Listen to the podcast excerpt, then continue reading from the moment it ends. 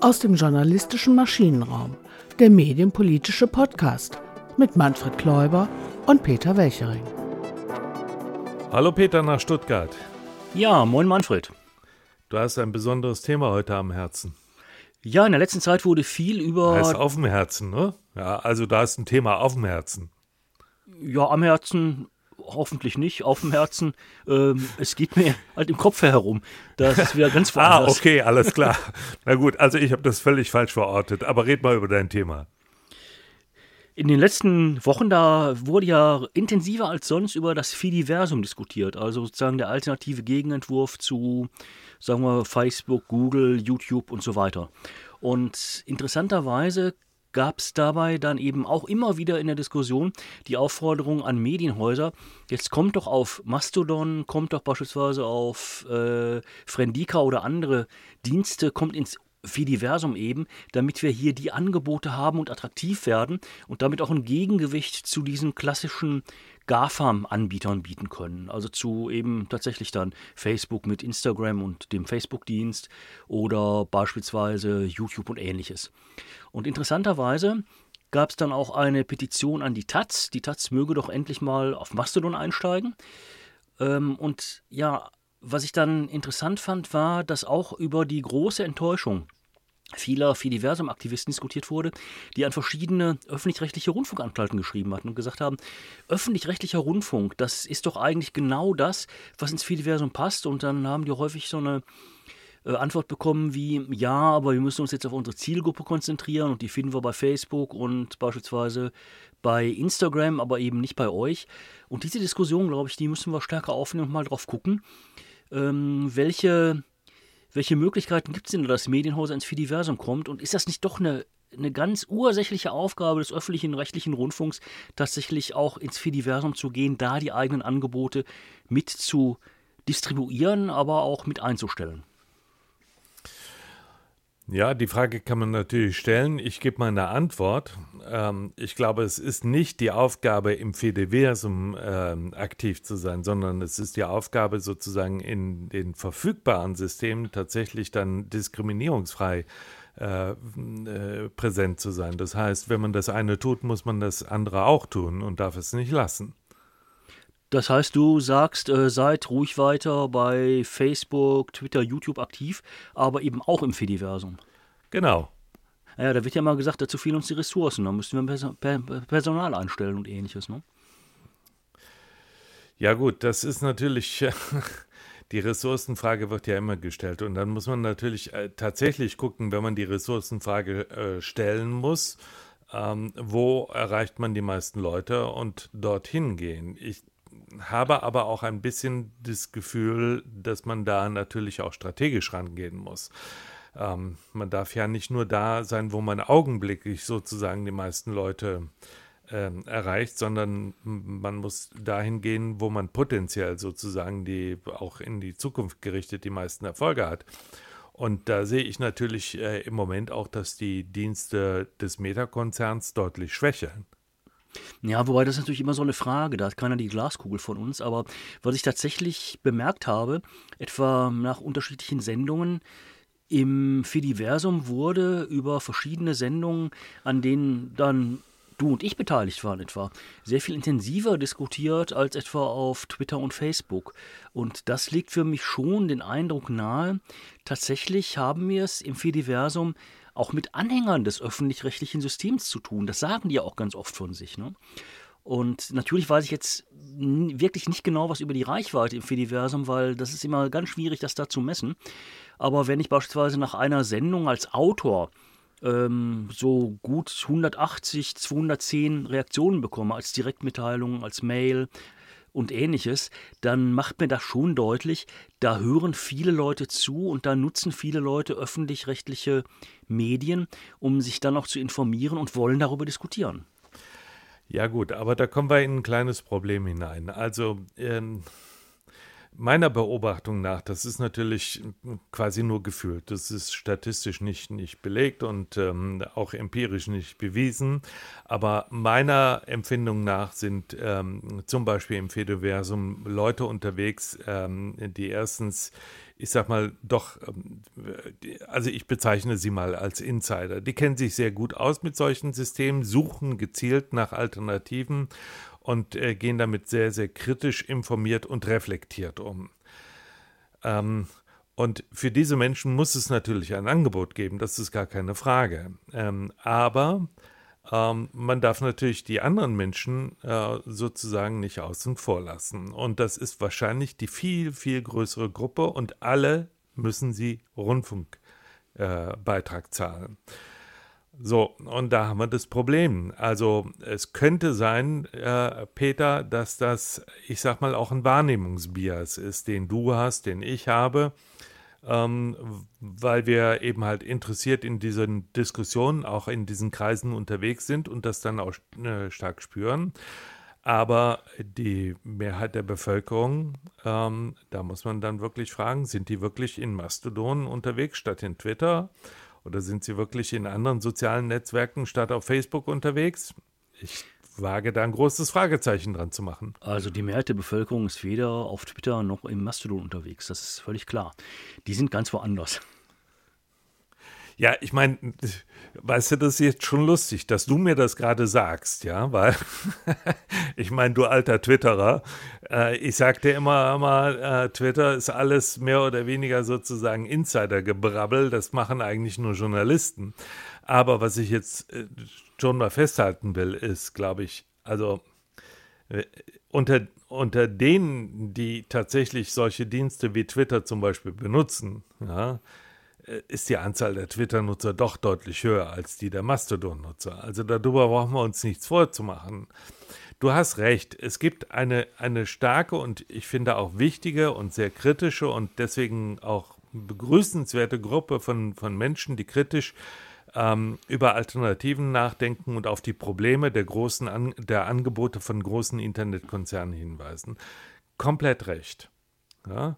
Aber ich bin der Meinung, man muss die Frage, ob äh, insbesondere öffentlich-rechtliche Medien dort aktiv sind, tatsächlich immer unter einem allgemeinen gesellschaftlichen Standpunkt beleuchten. Ja, das sicher auch. Wobei ich denke, dann sind öffentlich-rechtliche Anstalten uns auch verpflichtet, so breit wie möglich aufzutreten. Ja, natürlich. Und sie sind auch verpflichtet, sozusagen diskriminierungsfrei aufzutreten. Das heißt also, ähm, dass man, dass man sozusagen äh, entscheidet, entscheidet auf, auf den großen Plattformen unterwegs zu sein, darf nicht bedeuten, dass man deswegen die Kleinen total vernachlässigt. Also da bin ich völlig bei dir.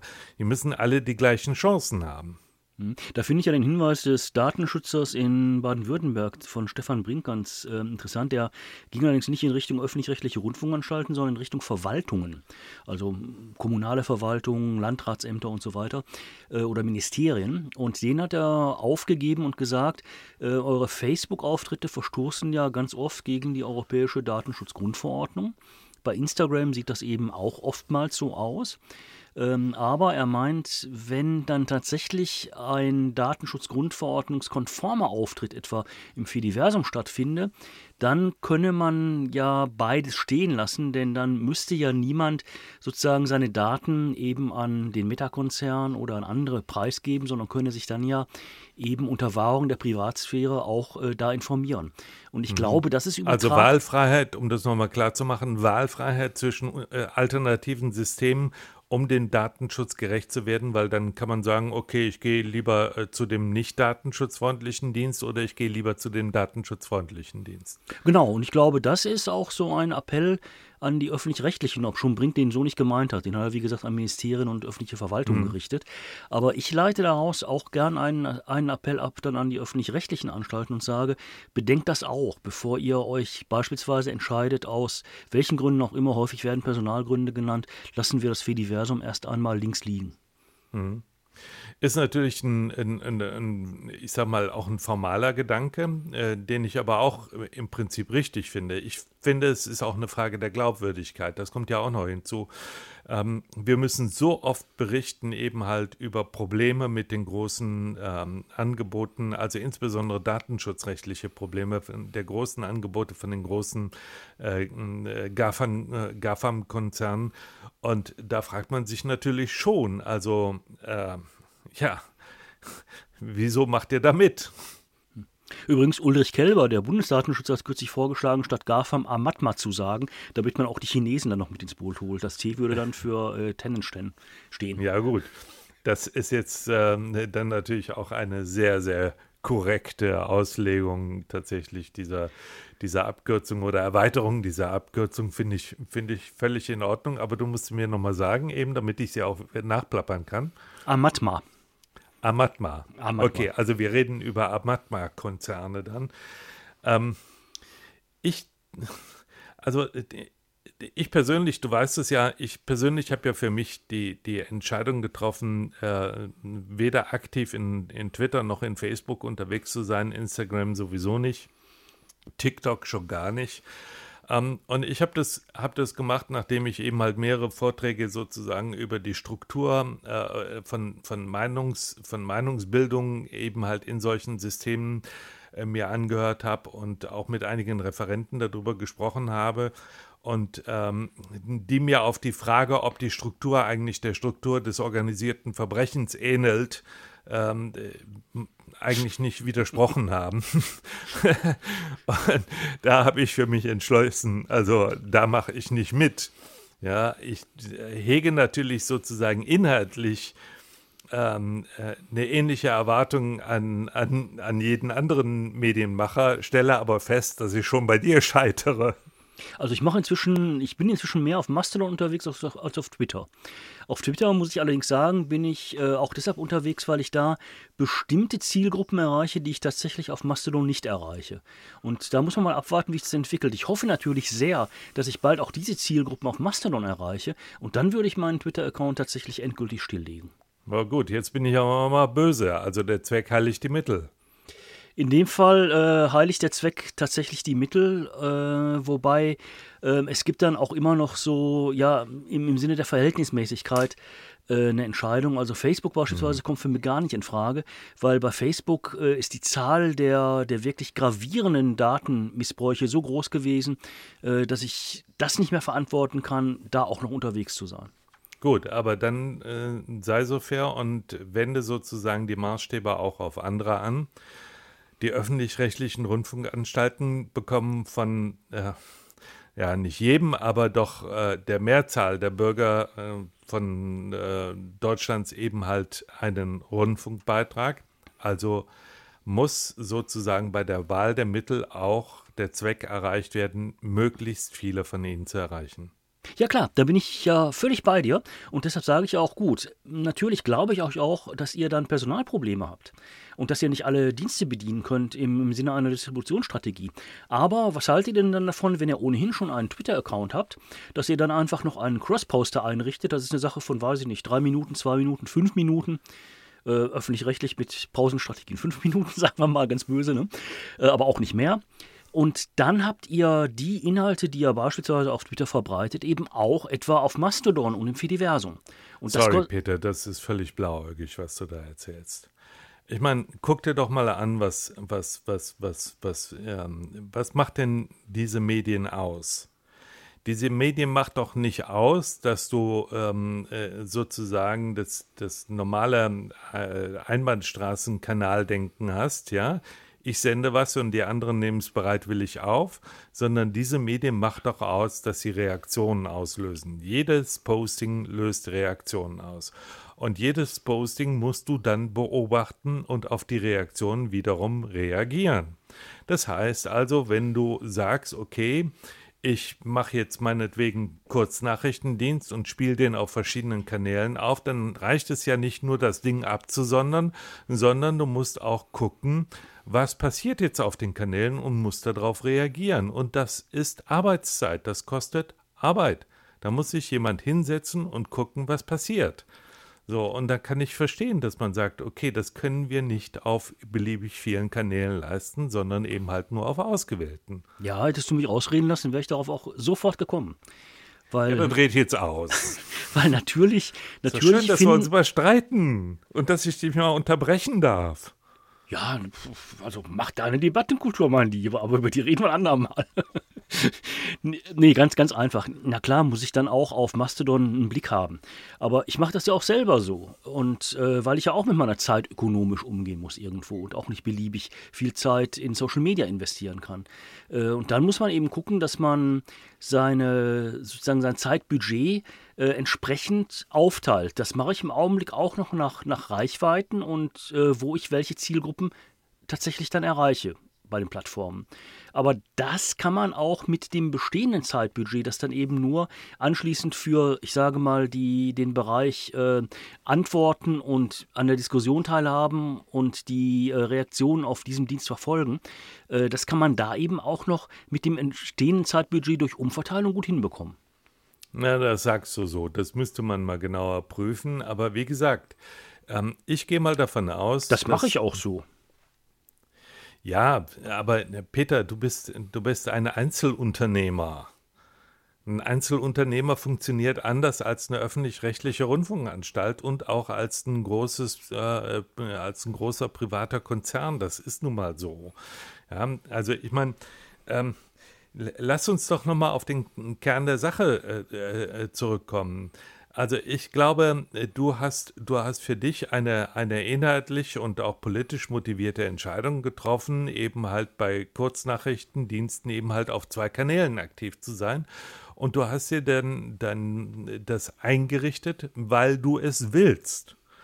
Und weil du dafür eine, eine sowohl politische als auch inhaltliche Motivation hast. So, aber du hast einen ganz anderen Blickwinkel da drauf. Und äh, da muss man einfach sagen, das muss man berücksichtigen. Ich bin völlig bei dir, dass man das alles prüfen muss und zwar ernsthaft prüfen muss. Und ich wäre dankbar, würden die öffentlich-rechtlichen Rundfunkanstalten eben halt Alternativangebote viel stärker bespielen. Aber ich sage trotzdem, ähm, das ist nicht so einfach. Ja, und es ist auf jeden Fall mit mehr Aufwand verbunden. Und deswegen bin ich auch der Meinung, dass in der Diskussion über den neuen Rundfunkstaatsvertrag eben halt das auch angemessen berücksichtigt werden muss. Dass eben halt auch eine Diversität ähm, auf unterschiedlichen Plattformen und dann auch noch der Anspruch, eine, eine eigene Plattform ähm, äh, zu, zu kreieren oder zumindest in Zusammenarbeit zum Beispiel mit der EBU, der Europäischen Rundfunkunion, eine Plattform zu entwickeln. Ähm, das sind hohe Herausforderungen, die natürlich auch gedeckt werden müssen durch eine entsprechende Finanzierung. Und gleichzeitig darf man eins nicht vergessen. Das, was viele sozusagen als Good Old Radio oder Good Old TV ansehen, ähm, ist mit Abstand immer noch viel, viel breitenwirksamer als alles andere, was da in den sozialen Medien läuft. Und die darf man nicht einfach irgendwie vergessen. Nee, da bin ich auch bei dir und sage ja auch immer, äh, schreibt und redet bitte die linearen Angebote nicht runter, die sind ganz wichtig. Und ich sage auch, da bin ich auch bei dir, die eigene Plattform der öffentlich-rechtlichen ist einfach das, was geboten ist. Weil warum soll man auf eine andere Plattform gehen? Man muss hier auch öffentlich-rechtlich äh, die Aufgabe wahrnehmen über eine eigene Plattform, weil ich daher der eigenen Daten bin, auch äh, eben tatsächlich die eigenen Zielgruppen zu bedienen. Woran ich immer wieder appelliere ist, ähm, schaut euch genau an, wenn ihr so eine Distributionspolitik macht und nehmt äh, bitte nicht nur die Plattformen, die im Augenblick gerade total in Mode sind, sondern äh, verteilt das breiter und schaut auch, wo tatsächlich eure Nutzerinnen und Nutzer, eure Hörerinnen und Hörer, Zuschauerinnen und Zuschauer wirklich sitzen. Und dann eben kommt man dahin, dass das Fediversum auch ein ganz wichtiger Bereich ist. Ich sehe das genauso wie du. Das ist ein wichtiger Bereich. Ähm, ich glaube, es braucht vielleicht auch ein bisschen noch Zeit, bis es dann soweit ist, dass das breit bespielt wird. Aber was ich ja mal gut finde, ist, dass eben halt dann auch tatsächlich freie Journalistinnen und Journalisten wie du einen Anfang machen und diesen Plattformen sozusagen dann äh, die ja die nötige Relevanz geben oder die Relevanz verstärken, damit diese Plattformen auch immer wichtiger werden. Sie müssen sich ja auch erstmal bewähren. Es muss ja irgendwann dann auch, ich sag mal, ein Break-Even oder sowas kommen, ähm, der es dann auch oder der auch dazu führt, dass man sie einfach nicht mehr links liegen lassen kann. Ja, klar, da bin ich auch bei dir. Wobei im Augenblick stelle ich ähm, bei sehr vielen Medienverantwortlichen, bei sehr vielen Hierarchen fest, da liegt das einfach noch unter dem Radar und dann gibt es so, so, eine gewisse, ja, so eine gewisse Unwilligkeit, sich mit neuen Entwicklungen auseinanderzusetzen, weil man hat sich doch erst jetzt mit dieser ganz fremdartigen, mit diesem ganz fremdartigen Internet auseinandersetzen müssen. Und jetzt schon gleich wieder was anderes zu machen, ich glaube, dass das überfordert dann da auch einige Entscheidungsträger. Du meinst, sie müssen sich erstmal davon mit abfinden, dass das nicht wieder weggeht, oder was? Beispielsweise, das, ja. Genau. Das Internet. Das Internet bleibt. Und, ja, schlecht. und da hilft es auch nicht zu sagen, ja, Fidiversum ist ein Teil dieses Internets. Ne? Also ja. ich, ich glaube wirklich, bei einigen war es eine traumatische Erfahrung zu sehen, uh, da kommt eine ganz große Bewegung auf uns zu und die, die kann ich jetzt nicht mehr ignorieren. Hm. Ja gut, ähm, ich denke, ich denke, da sind natürlich ziemlich viele Transformationsprozesse im Gang und ähm, was man natürlich auch nicht ne, ich sag mal, vernachlässigen darf. Es gibt natürlich auch eine, eine Ökonomie sozusagen der, der Wahrnehmung ähm, und eine Ökonomie der Rezeption von Medien. Und ähm, das ist eine sehr, sehr starke Währung. Und die spielt natürlich ja auch eine große Rolle. Ja, klar, keine Frage. Und natürlich ähm, erreiche ich über Mastodon noch nicht oder erziele ich über Mastodon noch nicht die Reichweite, die ich beispielsweise äh, auf Twitter erziele. Wobei, ähm, da muss man mal schauen, wie sich das in Zukunft ändert. Übrigens ganz interessant, auch wenn es nur anekdotische Evidenz ist, aber immerhin, ich habe tatsächlich jetzt mal äh, den Test gemacht, weil mir dazu äh, Mastodon-User und Userinnen geraten haben und dass das intensiv nahegelegt haben.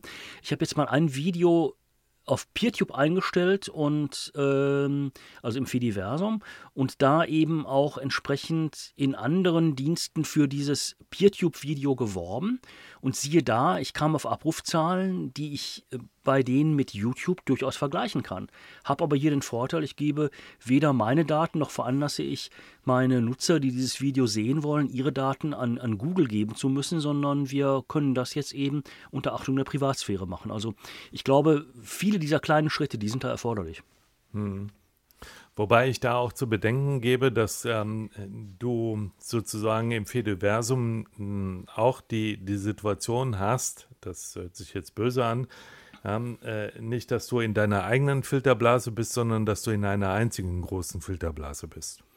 Ja, ich glaube, die Gefahr ist geringer als beispielsweise äh, in der Facebook-Bubble oder in der Twitter-Bubble, weil die äh, Vielzahl der unterschiedlichen Instanzen, die es da gibt, dann auch für, für eine etwas buntere Welt sorgt, als wir die bei Twitter oder Facebook wahrnehmen. Hm. Also für mich ist es natürlich ein bisschen schwierig, weil, ähm, habe ich ja jetzt schon mehrfach gesagt, ich beteilige mich nicht ähm, an solchen Diensten oder ich nutze sie nicht, weil ich sie für äh, problematisch halte, was die Meinungsbildung angeht ähm, und was den Nutzen angeht. Äh, deswegen habe ich da eben halt nur einen sehr, sehr distanzierten Blick von außen drauf, aber ich fand es ganz nett, dich mal hier sozusagen herauszufordern. Ja, wenn du das so siehst, dann ein schönes Wochenende, mein Lieber.